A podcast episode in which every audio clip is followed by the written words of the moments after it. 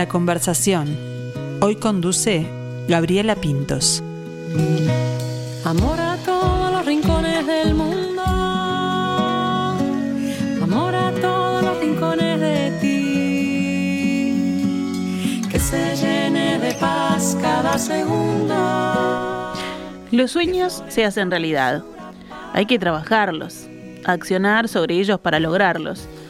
En el caso de la invitada de hoy, podríamos decir que fue por ese camino y hablamos en forma literal. ¿A ustedes alguna vez le pasó soñar con canciones?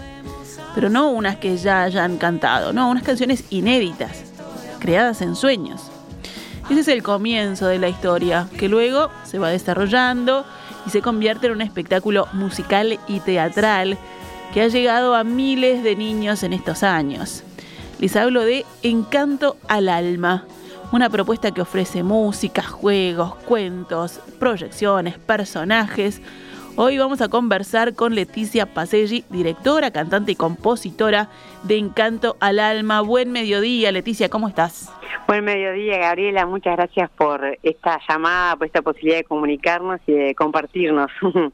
Bueno, Leticia, ¿te parece ir un poquito hacia atrás, hacia esa creación 2004-2005, ¿no? Para que nos cuentes lo que algo yo adelantaba en la, en la presentación, ¿de dónde surge la idea primogenia de Encanto al Alma?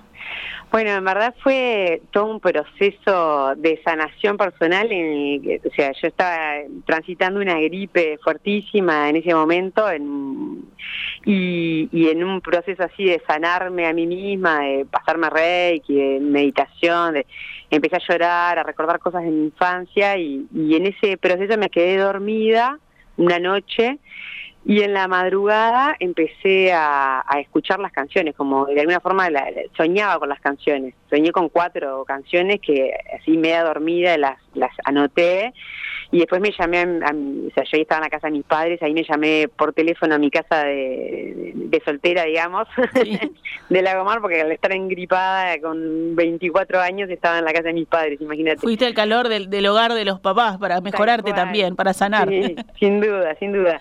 Y bueno, y ahí grabé, me grabé porque no tenía ni grabación, ni grabadora, ni habían celulares en esa época, o sea, habían algunos, ¿no? Pero no muchos, no era como es ahora este, y, tampoco sabía tocar la guitarra. Entonces, bueno, tenía que registrar esa música que, que entre sueños me apareció, que es tal cual como vos decías ahora, ¿no? Este, cuando te escuchaba decías, fa, qué fuerte, fue tal cual, porque yo escuchaba tambores incluso, ¿no? O sea, instrumentos que yo no toco, pero que los sentía así claramente este, en ese sueño y a partir de, ese sueño empezaron a llegar las canciones, tanto en instancias compartidas con niños y niñas, que en esa época yo cuidaba a mis sobrinos y animaba cumpleaños, y bueno, todo ese contacto con, con los niños desde lo cotidiano, este fue siendo como también como mucha nutrición para lo que era la gestación de muchas canciones, ¿no? Porque en la cotidianidad se tejían mucho pero también este en el sueño había muchas canciones que tenían que, nacían en sueños no y bueno me pasó por ejemplo en, en, otra oportunidad que, que que estaba que soñé con una canción o sea muchos años más tarde y, y de repente me aparecía un colibrí que me quería despertar y, y yo que quería seguir durmiendo no y el colibrí que me despertaba y, y tipo como que si como si el colibrí me atacara no yo todo dormida no y yo decía, no, no, pará, pará, que quiero quiero seguir durmiendo. Después la noto cuando me levante. Y obviamente, si me si notaba cuando me levantaba, me iba a olvidar. Sí, iba a ir, y, claro. Y no me dejaba en paz el hasta que me, estaba, me desperté, agarré una lapicera, la anoté la canción, me la grabé así media dormida. Este, para esa altura ya tenía grabadora, por suerte. y, y hasta, hasta que no me hasta que no la noté el colibrino no, dejaba de como, como, de, atacarme en el sueño para que yo me despertara no este nada como un proceso así profundo de, del alma cuando está cuando hay muchas ganas de compartir cosas y, y, desde un lugar que es inspirado no que no nacen de, de la mente sino que nacen desde un lugar mucho más profundo donde yo creo que que estamos todos conectados, ¿no? Y, en ese viaje que vos decís que hiciste a, la niña, ¿no? Acordarte de cosas, este, ¿cómo era Leticia de niña? ¿Cantaba y actuaba como ahora? Bueno, sí, tenía, este, yo creo que había como una chispa de alegría que, que, que, ta, que creo que también por eso me llamaron, en realidad me llamaron antes, ¿no? me llamaron Leticia, que significa alegría, y mis padres me traían mucho eso, y, y bueno, en mi infancia lo, lo que pasa es que yo soy octava, octava hija de una familia de nueve. Uh, Entonces imagínate que cuando yo nací, en mi casa había muchos niños. claro, Yo sí, ya sí, llegué sí. al mundo y ya estaba... en Ya era un cumpleaños eso, Leticia. Tremendo, había cumpleaños a cada rato y, y bueno, y, y había muchos niños y en mi casa había mucha música, ¿no? Como que mis padres, si bien tenían, este, fueron más por el lado laboral de, de ser contadora, administra- de la administración desde ese, desde ese lado, eh, había una fuerte, como mucha fuerza en lo que tenía que ver con la religión, había, en mi casa era católicos, apostólicos, romanos, eh, pero desde un lugar muy vivido, desde la fe, Sí. este, con mucha fuerza y la música era como algo que estaba siempre presente, ¿no? De- mis, herma- mis hermanas empezaban a, yo sé, a aprender guitarra, entonces siempre había alguno que estaba aprendiendo y tocaba la guitarra, entonces había como mucha música porque siempre, eh, bueno, algunos estudiaban, venían, todos teníamos horarios cambiados, imagínate, mis padres no sé cómo hicieron. Tenían una planilla Excel donde nos iban como organizando, pero... Una coordinación pero bárbara. Había uno que estaba poniendo música o cantando, o yo me iba de noche a escuchar las músicas de Baglietto de mis hermanos adolescentes, de niña, ¿no? Entonces, este creo que había como un interés muy fuerte donde estaba como, por un lado el trazo de la espiritualidad como muy marcado, ¿no? Como este, y íbamos a la iglesia y la, y la música era como algo también que estaba como muy presente. Y, y después esto otro de, del, bueno, de, bueno, de lo que tiene que ver sobre todo como con el tejido social, ¿no? Como que siempre había en mi familia como una impronta mucho como de, como de a qué vinimos y de tratar de, de dejarlo mejor en, en la sociedad, en el mundo, ¿no? Como de una, desde un lugar como de, de qué, de qué mundo queremos construir y cómo poder llegar a eso, ¿no? Como que eso también estaba como súper presente. Y yo creo que eso fue un poco como el- la nutrición que, que después fue diviniendo por ahí en un formato mucho más artístico que el que en mi familia estaba como planteado. No obstante, siempre recibí como el apoyo, ¿no? Porque, bueno, imagínate, ¿no? Como octava hija, por suerte mis hermanos me, me allanaron un montón el camino. Claro. este, pero bueno, este, sí, tal cual. Yo agarraba el, el, el- este, el, el micrófono de, de peine, ¿no? Y me ponía a cantar frente al espejo, o las reuniones familiares con, con una prima, pero esos fueron mi- mis debuts este, artísticos. Este, con mi prima Karina nos poníamos frente a toda la familia, mi madre también de familia muy numerosa, eran tenía 10 tíos, ¿no? Con muchos primos, y en las reuniones familiares nos parábamos en el banquito de la escalera y nos poníamos las dos agarraditas de la mano a cantar. Y lo bueno era que ya tenían un, un gran público, ¿no? Una sala llena seguro porque era la familia. Bueno, eso yo creo que me ayudó un montón a no tener vergüenza, Vergüenza, ¿no? Como claro. que es un, es un espacio en el que me siento contenida y cómoda, ¿no? Como, este, en ese sentido sí, este, creo que, que sí, que ayudó un montón. Este, Leticia, vos hablabas de, de la música que, que, bueno, que recibías también de, de- de hermanos más, más grandes, ¿no? De escuchar Baglietto. Y después de, música para niños. ¿Te- ¿Tenés recuerdos de, vos haber escuchado? Sí, en mi casa este, estaba muy presente tanto Marilena Walsh, este, que escuchábamos, te- teníamos los to- eh, teníamos el tocadisco con los qué discos de pasta y los poníamos, que había que ponerle la monedita arriba cuando, cuando empezaba a, o se rayaba, ¿no?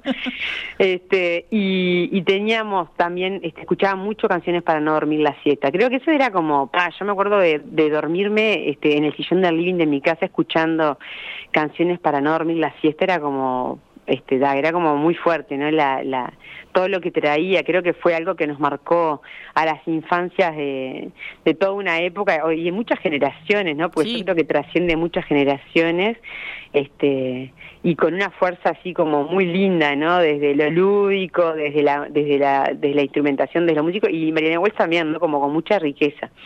Y sí yo creo que eso fue como gran parte de lo que a mí me, me, me nutrió y me marcó y después en la adolescencia, cuando, claro, mis hijos, mi- mis hijos no, mis hermanos empezaron a tener hijos, yo era la tía joven, cuidaba a mis sobrinos, les ponía música. La tía buena onda ahí. Claro, también ponía a Piero mucho, tenía las canciones de la Sinfonía de la Mar, y siempre les estaba poniendo música. Y ellos mismos me fueron los que me enseñaron, tipo Marcelo Ribeiro, que es un artista uruguayo también, que es, este, es, es maravillosa la música que hace para niños.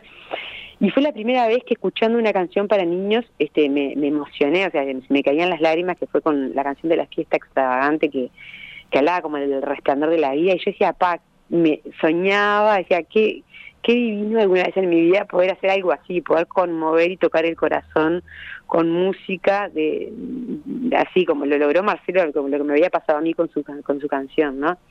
Y, y yo no, no no no no se me había dado dentro de, en esa crianza que recibimos no era la, no me había tocado a mí ir a la clase de guitarra, no imagínate que nos, repartían los Había que ver qué le tocaba a cada uno, sí, sí. Llegaste tarde para la guitarra. Llegué tarde para la guitarra, no llegué al piano, o sea, la parte de la música, por suerte en el liceo iba al coro, ¿no? Pero este, fue algo que vino después, ¿no? La formación musical fue algo que después de esta de este episodio de 24, los 24 años con gripe, con, con, con de sanación, de despertar ahí como de toda una toda una beta que yo tenía dormida, que estaba ahí como como esperando eclosionar. Este, a partir de ahí fue que, ta, que empecé a investigar y a estudiar y a, y a aprender un montón de cosas que desconocía, pero era como el espíritu inquieto que estaba ahí buscando como los canales para expresarse. Hablabas de Marcelo Ribeiro, de que te había tocado el corazón con, con su música. Eh, ¿Viene por ahí también el tema del, del nombre, ese nombre tan particular de encantar el alma, el canto al alma? Bueno, eh, Sí, esa, esa, esas palabras, ese encanto al alma, me acuerdo que cuando arranqué con las primeras canciones, este, que se fueron así, las primeras, las, cuatro primeros fueron un sueño, después soñaba de repente con dos canciones, era como muy loco lo que me iba pasando. Muy productiva este, tu, tu, noche, tus sueños, ¿eh? realmente. en vez de voy a trabajar, voy a dormir.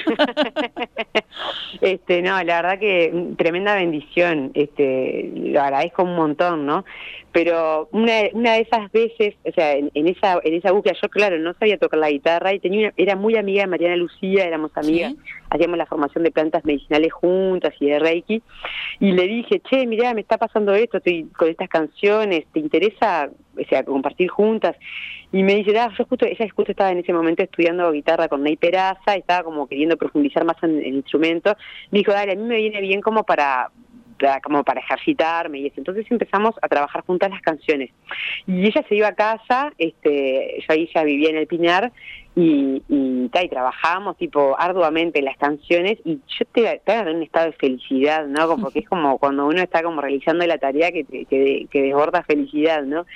Y me acuerdo que eh, una de esas noches me fui a dormir y esa noche me aparecieron dos canciones, unas burbujas que aparecieron en el primer disco y comparte y aparecía la palabra encanto al alma, encanto al alma, encanto, y era como se me repetía, se me repetía, hasta media dormía ahí me desperté y lo escribí todo, en, ya me dejaba la libreta al lado de la cama. Sí, te iba a decir eso, lapicera y libreta al lado, ahí en la mesita de luz. fundamental, fundamental.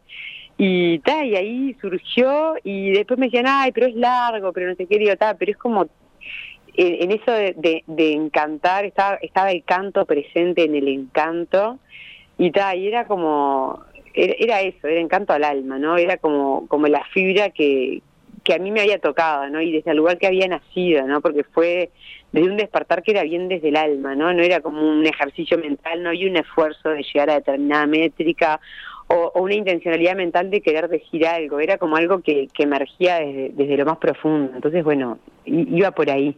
Bueno, y ahí empezaron con, con Mariana a armar las canciones, después este, se, se fue sumando más gente. Eh, para llegar al primer disco hicieron un trabajo de hormiga, ¿no? Ah, fue impresionante. La verdad que primero que los primeros años era todo como trabajo de laboratorio, o sea, nos juntábamos todas las semanas religiosamente y trabajábamos las canciones y trabajábamos y trabajábamos también desde lo corporal, desde el canto. Bueno, ahí Mariana estaba investigando ya como en sus búsquedas de, del método Alexander. Trabajamos con, con Magdalena Dos Santos, que ella da talleres en el TUM también y tiene como toda una formación musical. Yo me nutría así a mansalva, ¿no? Porque era como dos maestras ahí, este estuvo divino, y trabajábamos como así, lija el agua, canción por canción, y en determinado momento, este, Mariana empezó como a, más bien a proyectar su, su búsqueda o su camino de, música de solista. Y Magdalena estaba como muy metida en todo lo que era la formación, en talleres y en, todo lo que tenía que ver con, la formación en música. Y, yo quedé embarazada en ese momento. Entonces este, fue como que hicimos ahí una pausa de unos meses hasta que yo vi a Luz a Candela y eso, y en esos meses, o sea, parecía que ya se había disuelto todo, como que cada uno estaba en su viaje, yo con la maternidad, ellas en sus, en sus, en sus búsquedas, en sus caminos, Y Irene la llamo y le digo, che, China, todo lo que trabajamos estos últimos años tenemos que poder plasmarlo en algo, hagamos un disco, por favor. Me dijeron, sí, sí, ya nos imaginamos que nos ibas a llamar para decirnos. Y empezamos a grabar con Romani Palomeni, que él tenía el estudio en su casa en ese momento, este y era tipo, hacíamos en Somos Sonido hacíamos un taller o talleres, juntábamos plata y por mes hacíamos una sesión de grabación porque era para lo que nos daba para pagar. Y íbamos tipo mes a mes, sesión a sesión, era como un trabajo así milimétrico. Y hasta que por suerte el FONAM nos apoyó y fue tipo plana, y apareció como el, el empuje para, para terminar de grabarlo. Y ahí yo ya quedé embarazada de mi segundo hijo, y creo que nació Federico en noviembre y en, dos meses después este nació el disco era como mellizo este, claro.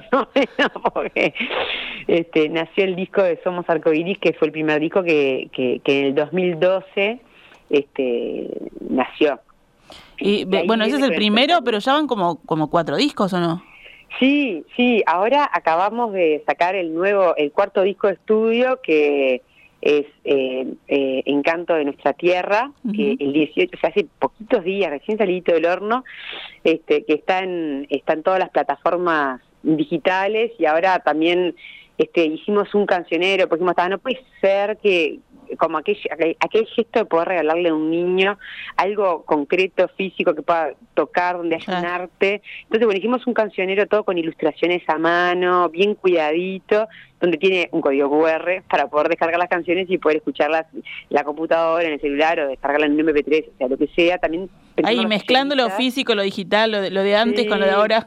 Tal cual, fue como, no, no te imaginé lo que fue la crisis de estos años de poder aceptar que no habían más discos, ¿no? Era decir, bueno, ta, fue todo un proceso, decir, bueno, pero sí estaba bueno que el niño pudiera recibir como algo físico, concreto, que no sea como todo pantalla, ¿no? Como que está bueno volver a la textura, sobre todo con niños tan pequeños, es como re importante y el impacto que tiene la ilustración, el arte en, en eh, como huella, ¿no? Como algo que está ahí en la tierra y que tiene un lugar físico encarnado, ¿no? Como, bueno, en este caso es un librito con las canciones y las ilustraciones. Y bueno, y sí, tiene ese código QR que es la posibilidad de poder escucharlas, ¿no? Porque bueno, es como el formato que, que encontramos. Además de que igual están en Spotify, en YouTube, en todas las plataformas que, que, existen, este, están. Y tienen, bueno, también los acompañan por allí porque tienen millones de visitas ahí en YouTube. Es impresionante. Sí, está buenísimo. Y también como este, pudiendo plasmar también en algunos videos, también poder como eh, plantear ta, como todo como un hecho artístico, ¿no? Como cada video tiene un montón de trabajo, ¿no? Hacemos como este, hay toda una planificación, un pienso, un qué queremos que se vea, que, que, al niño le llegue, ¿no? Como que hay mucho cuidado, mucho pienso y mucha este, como, como mucha responsabilidad en esto de saber que estamos impactando y, generando una huella en, en seres humanos que, que, que tienen una sensibilidad impresionante y una capacidad de absorción y una permeabilidad que hay que cuidar un montón, ¿no? Porque se está construyendo subjetividad en, en la infancia, ¿no? O sea, el niño de, de alguna forma este, empieza como todo receptividad con esa pureza y empieza a generar lo que son los la percepción de sí mismo, del otro y de la vida, ¿no? Es un montón eso. Y es como matriz para toda la emocionalidad que viene después en la adultez, todos los vínculos que generamos y el mundo que construimos, porque en realidad después terminamos generando realidad, ¿no? Este, y, formas que, que, que, son dadas, pero, pero las construimos y las recreamos y las multiplicamos o no, ¿no? Y eso depende también de, de las relaciones que vamos tejiendo con otros y con otras. Entonces, bueno, hay como, bueno, ahora en este, en el espectáculo nuevo que, que estamos haciendo ahora, este, tiene, tiene mucho que ver con eso, ¿no? Este, se llama el Plan Colibrí y nos estamos presentando ahora en vacaciones de julio, el 10, 11, 15 y 16, este, en la sala de Museo del Carnaval y, y bueno, en, en, esta, en, esta, eh, en este espectáculo del Plan Colibrí, este, justamente traemos también como un montón de esto, ¿no? De, de, de ponerle, le pusimos como mucha, mira, trabajamos con Richard Ribeiro, que como director de teatro, sí, este, tuvimos la maravillosa fortuna de que Fortalecimiento para las Artes nos apoyara. Entonces, este, nos permitió poder invertir por primera vez como Dios manda en escenografía y en vestuario, porque hasta ahora era prácticamente un acto de caridad de parte de los vestuaristas y, y escenógrafos que íbamos teniendo este, desde la entrega y el amor que cada uno este, se entrega a, saber que está generando algo que genere una huella, ¿no? que eso es un montón.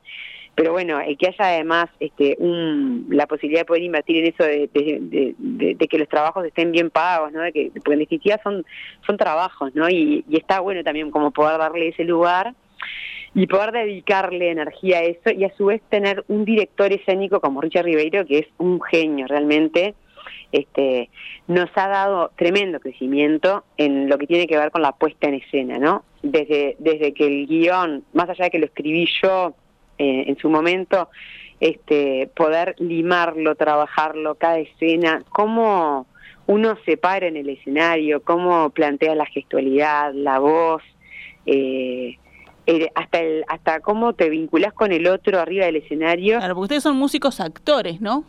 Bueno, que desarrollando ahí. Eh, originariamente músicos y ahora realmente, este, gracias a toda la nutrición que hemos venido recibiendo, bueno, con Richard, de hecho, todos los años, este, en febrero nos dedicamos a tener talleres con él, y lo convocábamos y trabajábamos eso, pero bueno, ahora el tenerlo como director, este, claro, nos ha permitido crecer un montón en esa área y darle lugar, ¿no? Porque es es como muy importante la matriz, o sea, o sea, cómo uno toca esa matriz emocional, ¿no? En esta cosa de que uno puede plantear en el escenario una forma de vincularse que puede ser graciosa o, o yo qué sé, o divertida, pero por ahí no necesariamente amorosa. Y en ese Richard ha sido como súper incisivo, ¿no? Nos ha como de alguna forma ayudado a modelar un montón si bien, o sea, no es que antes no, no fuéramos amorosos, yo creo que, no sé cómo decirte, es como si hubiéramos crecido un montón en, en áreas donde a mí ni siquiera se me había ocurrido. Capaz que algo que salía naturalmente ahora tiene como una disciplina, ¿no? Y como que lo encauzaron mejor.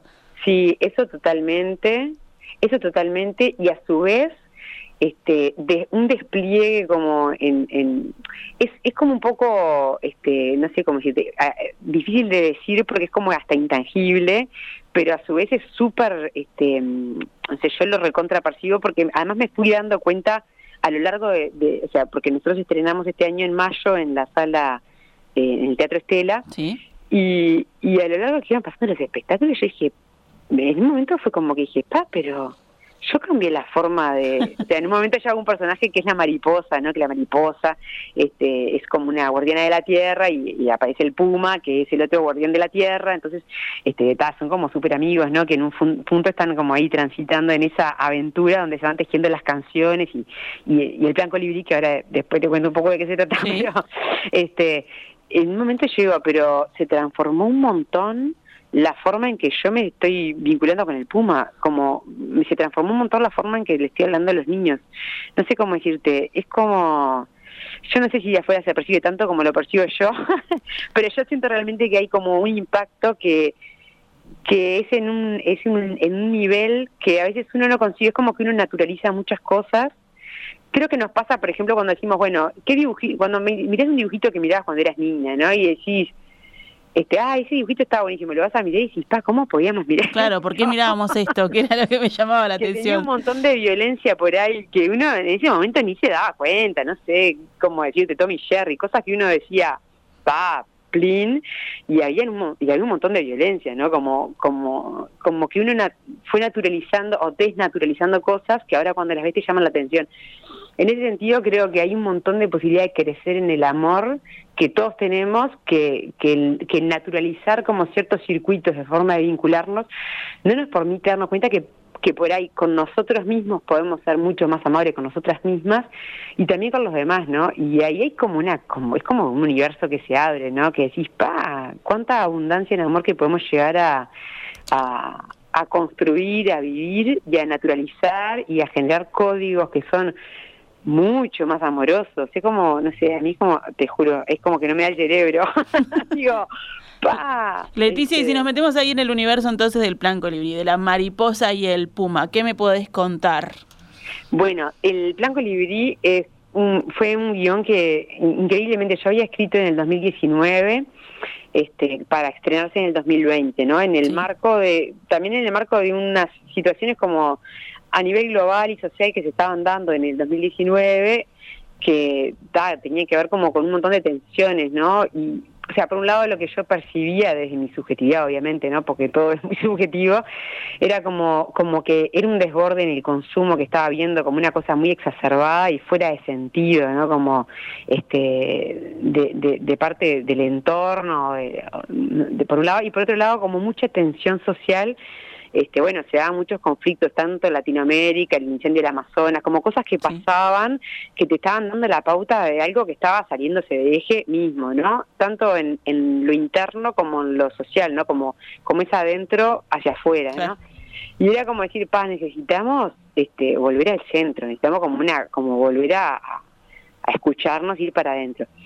En ese, en el marco de esas situaciones, este, como el percibir los tejidos que se van dando a nivel interno y externo, ¿no? Como hacia adentro y hacia afuera, este, que, que a veces parecen como teledirigidos y en realidad hay una fibra que es casi intangible, ¿no? En, no sé, me parecía en- durante ese año que lo fui escribiendo, porque el, el proceso de escribir un guion lleva, lleva mucho tiempo, Tiempo, ¿no? claro. Entonces, bueno, era como, como aparecían como imágenes como el agua, ¿no? Como esta cosa del agua, que uno dice, el agua es algo como, ah, livianito, ¿no? Y uno puede ver en un en el cauce de un río, por ejemplo, como los cantos rodados, como las rocas que son, a ver, duras, firmes. Uno dice, "Ta, ¿cómo hago para modificar una roca? Pa, tenés que ir con una moladora, con un, o sea, con un martillo no te alcanza, ¿no? Sí, sí. ¿Cómo es que el agua, que es el agua, que fluye, que se adapta, cómo es que modela la roca? De O sea, ¿cómo gotita, de gotita, claro. Entonces, bueno, empezar como a tomar esas imágenes de la naturaleza donde traen como algo que parece que, que a la vista humana, de- desde nuestro ego, desde nuestra forma de, de interactuar a veces con el mundo, nos parece que no está pasando nada y se está transformando, ¿no? Como las rocas, con el fluir del agua, se transforman, dejan de ser ríspidas, rocosas, desde, desde donde hayan surgido y pasan a ser cantos rodados suaves, ¿no? Eh, bueno, así como esa imagen, aparecía esta imagen, es que es una imagen que aparece así como te la estoy contando, pero con, con, más, con más cuento y, y más Sí. llevado a la infancia en el, en el espectáculo, porque la gran protagonista, o sea, o, o por ahí algo que aparece como con mucha fuerza es que aparece en el escenario una gran roca, Ah. una roca enorme que la trae un duende este, y, y donde el puma y la mariposa están tratando de develar el plan colibrí. Y el plan colibrí tiene que ver con eso, ¿no? Como el colibrí es un pajarito pequeño, o sea, a diferencia por ahí del águila que sobrevuela y cubre grandes distancias, o, o bueno, o otros pájaros que se caracterizan por, por su canto, que se escucha de lejos, ¿no? Sí. Como esa cosa más. El colibrí es sutil, es pequeño, si vos no prestás atención no lo ves, o sea, puedes estar distraído y te pasa un colibrí y ni te diste cuenta, ¿no? Tiene, tiene una forma de, de transitar que es muy etérea, sutil, pero cuando prestas atención es una belleza, Claro, ¿no? es muy místico y, y eso mismo, ¿no? Cuando después cuando eh, pones los ojos en él, te quedas maravillado ahí. Y a su vez el colibrí nada más y nada menos se alimenta de las flores, de la dulzura y así poliniza. Entonces es como una es como una imagen que uno dice, pa, esto es es una imagen poética en sí misma, no hay que hacer nada para, para darse cuenta, ¿no? Un, un animalito pequeño, bellísimo, silencioso, sutil, tiene como un, eh, su sonido es como un tiqui tiqui tiqui Sí. tiqui, este, que, te- que si hay mucho ruido no lo escuchás, y a su vez se alimenta de la dulzura de las flores y poliniza, o sea que genera vida. Entonces es como decir, pa, la tarea del colibrí, ¿no? Uno está por ahí deslumbrado por el águila, sin desmerecer el águila, ¿no? Que tiene su lugar y su función, o, o en, en esto de los trazos que trazan la vida, que parecen globales y fuertes y que nos caen a todos como una especie de, de, de- de liñazo de hacia dónde hay que ir, ¿no? Como si uno no pudiera tener mucho margen de elección, y de repente hay trazos que son tremendamente sutiles, imperceptibles, casi que intangibles, y están tejiendo la vida, nada más y nada menos que la vida, porque si no hay polinización no hay vida, ¿no? En el planeta, o sea, sin ir más lejos, todo lo demás, o sea, todo lo que viene después es medio un invento nuestro de los seres humanos, pero pero nos, necesitamos comer, respirar y todo eso sustenta la vida y ahí están los colibríes, las abejas, no, vamos, nos parecen importantes cosas que, que en la realidad de lo que necesitamos para vivir no lo son. Entonces, bueno, el, el, el trazo del colibrí es lo que el puma y la mariposa tratan de, entender y de develar. Entonces aparece que la gran roca tiene como los secretos, los misterios. Y bueno, y van apareciendo aliados, ¿no? Como impensables. Aparece una tortuga marina y un pulpo, trae esta magia del agua de la cual te hablaba hoy. Como, entonces empiezan a pasar cosas con esa roca que se empieza a transformar. No, te voy a spoiler. No me cuentes más, no me cuentes más, Leticia, porque ya nos dieron igual muchas ganas de, conocer este plan colibrí, estos personajes y las nuevas canciones, además del disco. Y la oportunidad es ahora, en estas vacaciones de julio, es el 10 y el 11, o sea, el domingo, ¿no? Sí, domingo, lunes. Domingo, lunes y después el 15 eh, y 16. Ahí, está. Exacto. Eh, en una sala preciosa que es la sala del museo y para la cual ya están a la venta las entradas por Red Tickets, así que a no dormirse para disfrutar de esta nueva aventura de Encanto al Alma. Bueno, muchísimas gracias, Gabriela. La verdad que un gustazo poder compartir y, bueno, los esperamos a todos y a todas y para disfrutar estas vacaciones y para poder este, expandir el alma. Bueno, un abrazo grande, Leticia. Muchas gracias. Abrazo grande, muchas gracias.